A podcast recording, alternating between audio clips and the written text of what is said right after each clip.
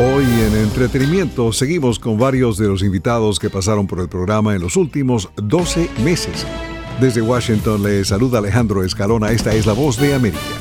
Eugenia Bávaro conversó con nosotros desde España sobre el Grammy Latino y el legado de Antonio Banderas. Solo verlo a él ya llena la pantalla y lo tiene bien merecido. ¿Lo has visto en las películas de Almodóvar?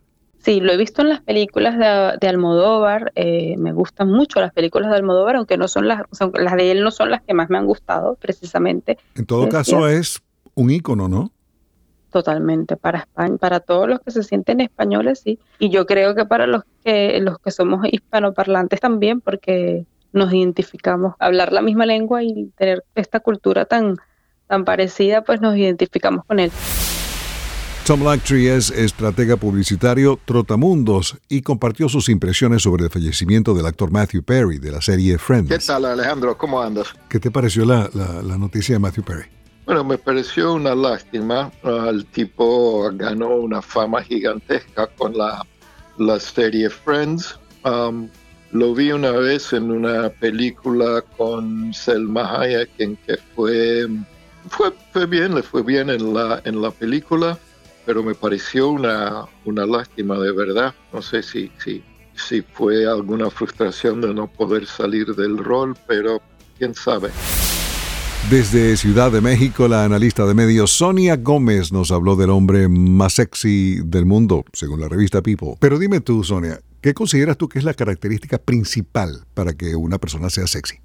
Para que una persona sea sexy, yo creo que tiene que ser una persona atractiva, tiene que ser una persona este, agradable, tiene que ser, desde todo punto de vista, desde su forma de ser hasta su físico, cómo actúa, cómo interactúa con los demás. O sea, yo creo que eso es lo que te da esa característica. Una persona atractiva con la que te provoca estar. ¿No te parece sexy el intelecto? Mm, sí, eso también forma parte de ser una persona atractiva.